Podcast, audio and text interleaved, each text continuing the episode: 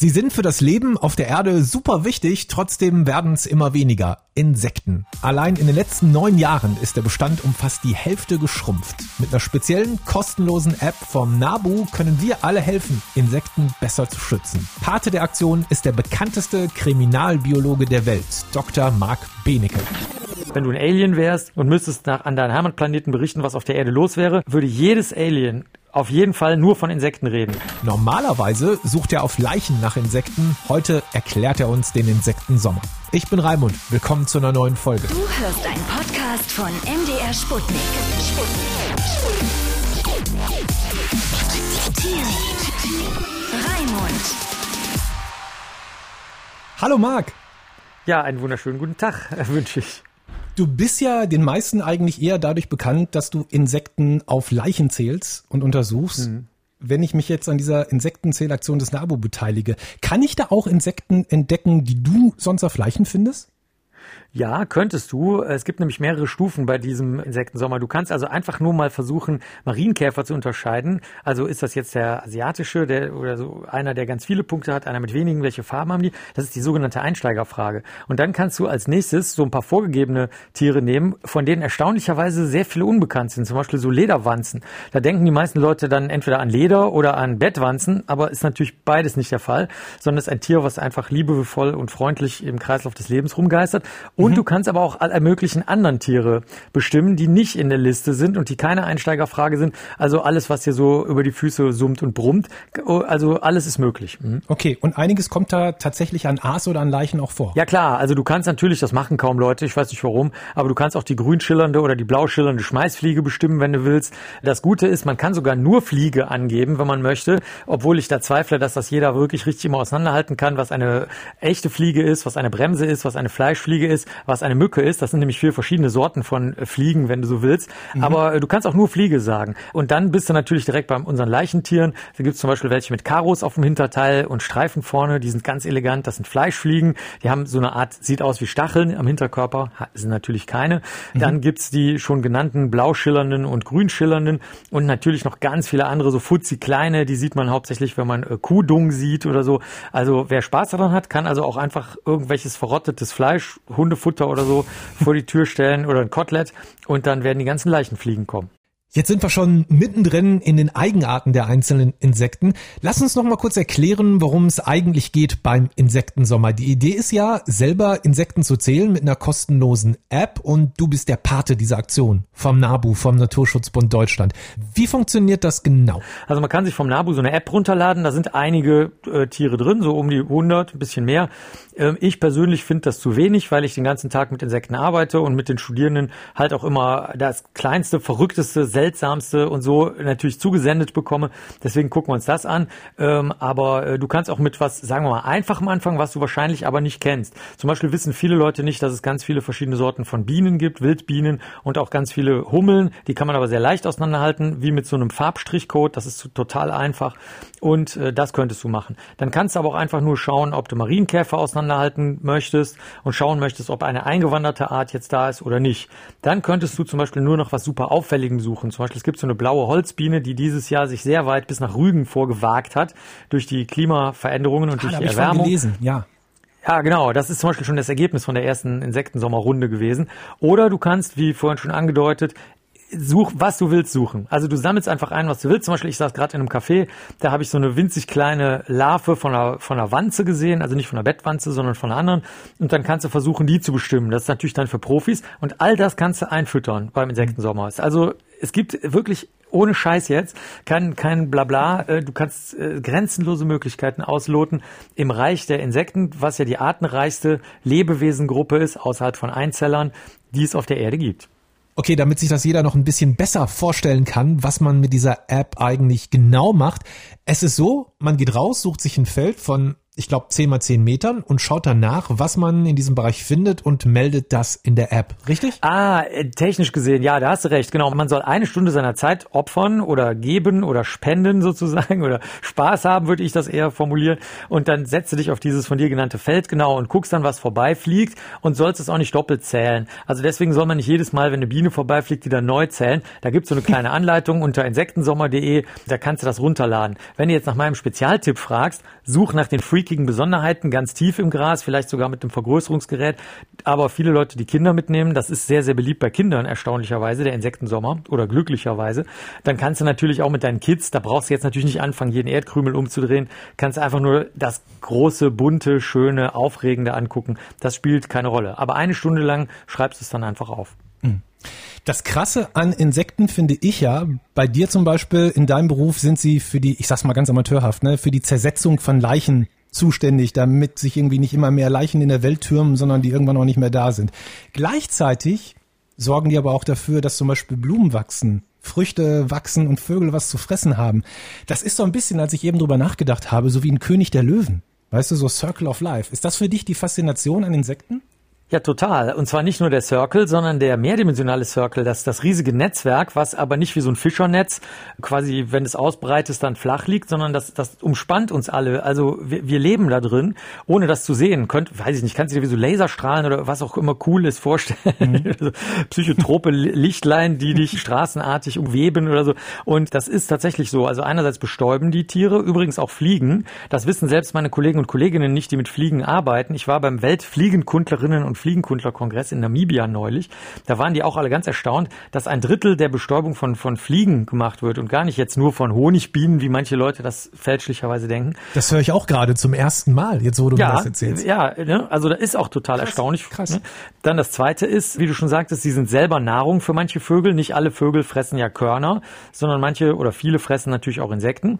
Und dann ist es so, dass die Tiere überhaupt den ganzen Kreislauf des Lebens, sagen wir mal als Schnittstelle, am Laufen halten. Natürlich Natürlich brauchst du auch Bakterien, natürlich brauchst du auch räuberische Tiere, die, weiß ich nicht, Dachse und Menschen und so und Füchse. Aber dazwischen die Hauptbiomasse und die Hauptartenvielfalt, durch die verschiedene Nischen in der Lebenswelt besetzt werden, mhm. das wird von den sogenannten Gliedertieren gemacht oder Kerbtieren, also von Käfern, Fliegen, Libellen, Wanzen, allem, was so sechs Beine hat. Ne? Also wenn es sechs Beine hat, dann ist es das Wichtigste auf der Erde. Oder ein anderes Beispiel, wenn du ein Alien wärst und müsstest nach, an deinem Heimatplaneten berichten, was auf der Erde los wäre würde jedes Alien auf jeden Fall nur von Insekten reden.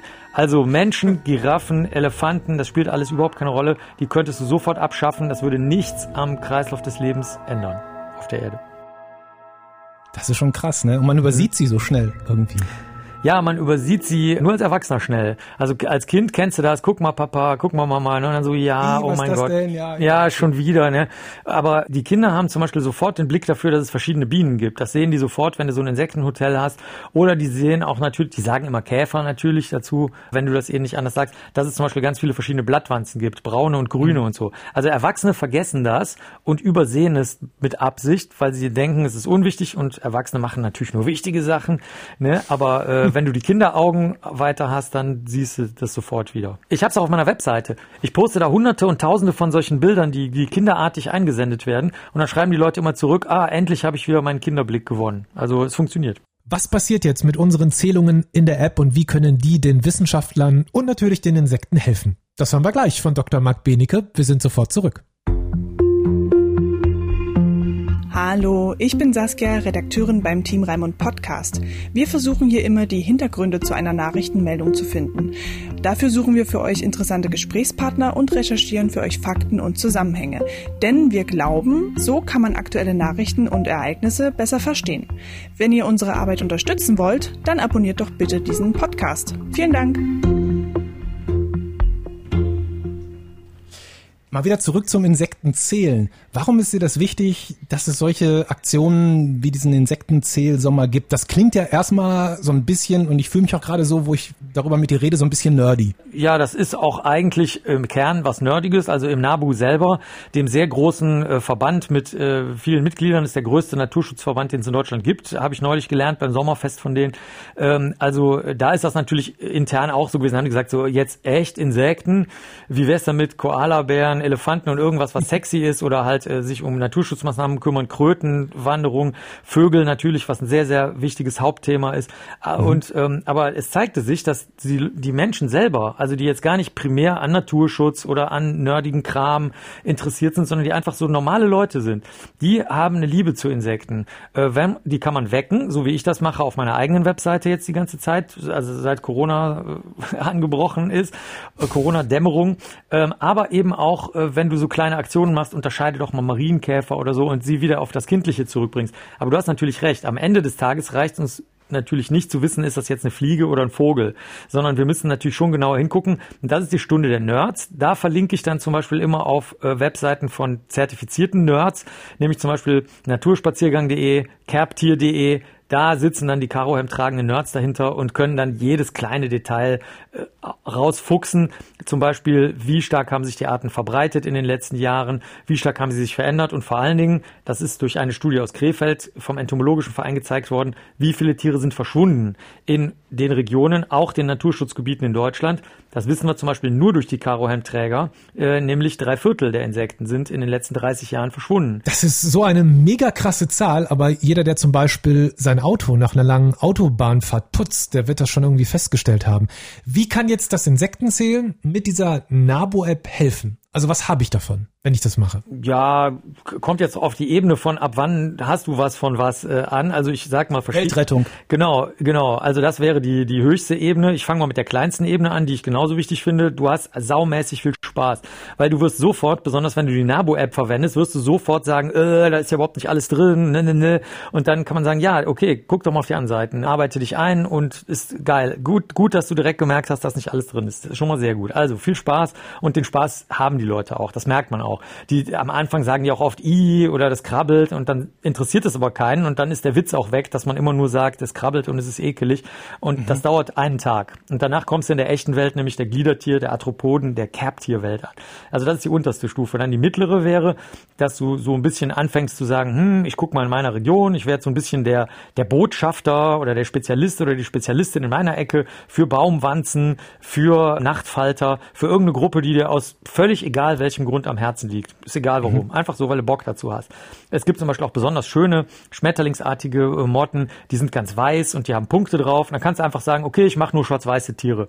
Oder viele Leute finden die schillernden Tiere toll, die irgendwie Schillerfarben haben. Ist total egal. Dann wirst du so der, der Best Man oder die Best Woman in deiner Ecke dafür und Ansprechpartner. Und äh, das mit der Weltrettung ist kein Scherz, was du gerade gesagt hast. Wir haben noch, das ist der neueste Bericht von Vereinten Nationen und allen anderen Organisationen, die da drin sind, ungefähr noch acht bis zwölf Jahre maximal Zeit, um den CO2-Ausstoß zu senken und so. Und dann wirst du sehen, wenn ich Insekten mag und lieb habe, was ich mag, das schädige ich nicht, sondern das fördere ich, dann wirst du zum Beispiel nie wieder Tierprodukte verwenden, kein Leder, keine Eier, kein Fleisch, nichts, keine Milch, weil das der Hauptgrund ist, warum unsere Welt sich gerade auflöst. Und zwar wirklich auflöst, weil wir mhm. halt die ganze Landfläche zur Herstellung von Tierfutter für Hamburger Patties und Koteletts ja verbrennen. Kann man nicht anders sagen. Also drei Viertel der, der, der gesamten Erdoberfläche, die verbraucht werden, werden zur Herstellung von Tierfutter verbraucht. Oder anders gesagt, ein Hamburger Patty verbraucht 25 Kilo Getreide. Kann man sich ja mal vorstellen, wie lange man von einem 25 Kilo Sack Getreide essen könnte. Also das wäre dann der Weltrettungsgedanke. Und auf jeder von diesen Ebenen kannst du dich gerne aufhalten, wenn du beim Insektensommer mitmachst. Ja, genau. Aber wie können jetzt diese Zahlen, die beim Insektensommer gesammelt werden, mit dieser App jetzt Wissenschaftlern wie dir zum Beispiel helfen? Ja, also alle drei Ebenen, die ich gerade genannt habe, werden da bedient. Also die eine, die nennt sich Popular Science oder Community Science oder Citizen Science. Das heißt, du bringst einfach die Leute dazu zu beobachten.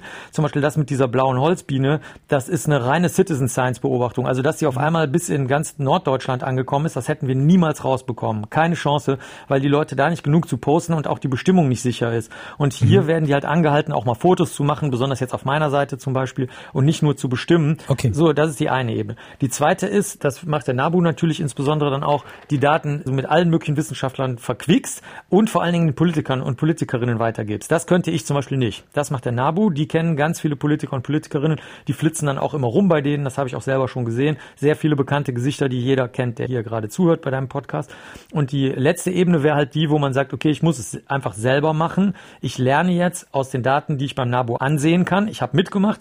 Ich gucke mir jetzt mal an, was dabei rausgekommen ist, welche Tiere leben wo und wann und wie und lerne daraus, dass sie halt sterben und kaputt gehen und jetzt muss ich einfach selber auch was tun an meinem persönlichen Lebensstil. Diese drei Sachen hast du persönlich davon und die werden halt jedes Jahr dann auch ausgewertet vom NABU und mhm. natürlich logischerweise auch veröffentlicht. Marc, ich muss das zum Schluss nochmal fragen. Du hast gerade schon ganz kurz von der Corona-Pandemie gesprochen. Jetzt gibt's ja Wissenschaftler, die sagen, so eine Pandemie hat direkt mit dem Artensterben oder in unserem Fall mit dem Insektensterben zu tun. Was sagst du dazu? Also ich sage jetzt eine private Meinung. Das ist jetzt keine Mhm. wissenschaftliche, weil da gibt es noch nicht genug Studien zu, wie ich finde. Aber es gibt schon sehr starke Hinweise dazu. Und ich sage das jetzt als private Meinung als Wissenschaftler, der sein Leben lang Biologe schon gewesen ist. Also seit ich halt studiert, Biologie studiert habe. Also ja, hat es erstens. Die meisten von diesen übergesprungenen Krankheiten sind, äh, ob du sie Zoonosen nennen willst oder nicht, aber sind von Tieren übergesprungen. Also aus dieser Brutstätte von den Fledermäusen, die ein sehr gutes Immunsystem haben, wo sich immer sehr viele neue Viren bilden, weil die sonst keine Schnitte bei Fledermäusen haben. über dann die Pangolins, über die Schuppentiere oder über andere Tiere springt das auf Menschen über, die einfach Tiere in Ruhe lassen sollten und nicht essen und verwenden sollten. Man sollte eben kein Milch, kein Fleisch und auch sonst keine Eier und nichts verwenden, weil das nur zur Folter und Qual und Massentierhaltung von Tieren führt. Weiß jedes Schulkind. Man muss dann aber auch einfach auch mal dann aufhören, die Tierprodukte zu verwenden. Also das ist der eine Grund. Der zweite Grund ist der Landverbrauch. Der hat direkt was mit den Insekten zu tun. Durch die intensive Landwirtschaft ist halt nichts mehr da, wo die Insekten leben können. Und dann hast du, wie du schon sagtest, keine Bestäubung. Du hast aber eben auch keinen natürlichen Kreisläufe mehr, sodass sie zusammenbrechen und du am Ende noch eine Sorte Ziegen, eine Sorte Schafe, eine Sorte Kühe, eine Sorte Salat und einfach nur noch Scheiße hast, die vielleicht in einem traurigen Science-Fiction-Film gerade noch so funktionieren, aber in der echten Welt nichts mehr sind, was biologisch funktionieren kann. Und deswegen, ja, diese Pandemie-Entstehung ist direkt mit dem irren Landverbrauch und mit dem Zusammenbrechen der biologischen Netzwerke und dem viel zu engen Kontakt von Menschen zu Wildtieren verbunden. Da gibt es keinen Widerspruch zu, aber natürlich ist das super aufwendig zu erforschen und deswegen mhm. brauchen wir halt auch die Citizen Science und die Leute, die die Beobachtungen aus ihrer Region mit reinschleusen, damit man da eben hingehen kann und sich schnell angucken kann. So wie bei dem Wildtiermarkt in Wuhan. Ja. Wenn man nicht in der ersten Veröffentlichung dazu gesehen hätte, dass alle Erkrankten direkt an dem Wildtiermarkt oder ringsum direkt drumherum gewohnt hätten, wäre der ja auch nie so interessant geworden. Ne? Marc, danke, dass du uns ein bisschen genauer erklärt hast, was hinter dieser Insektenzählaktion steckt. Ich kann wirklich jedem empfehlen, das ruhig selber mal zu machen. Ich habe das im vergangenen Jahr gemacht, auch für einen Radiobeitrag. Hier hinter unserem Funkhaus in Halle ist ein Nebenarm der Saale und da haben wir das ausprobiert. Erst kam ich mir ein bisschen blöd vor, aber ich muss sagen, nach zehn Minuten war ich voll dabei.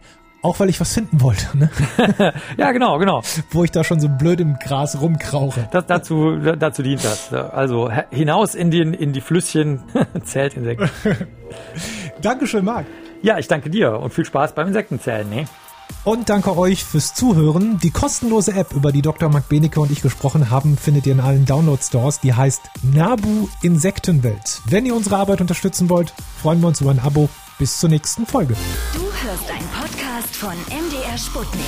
Sputnik. Raimund.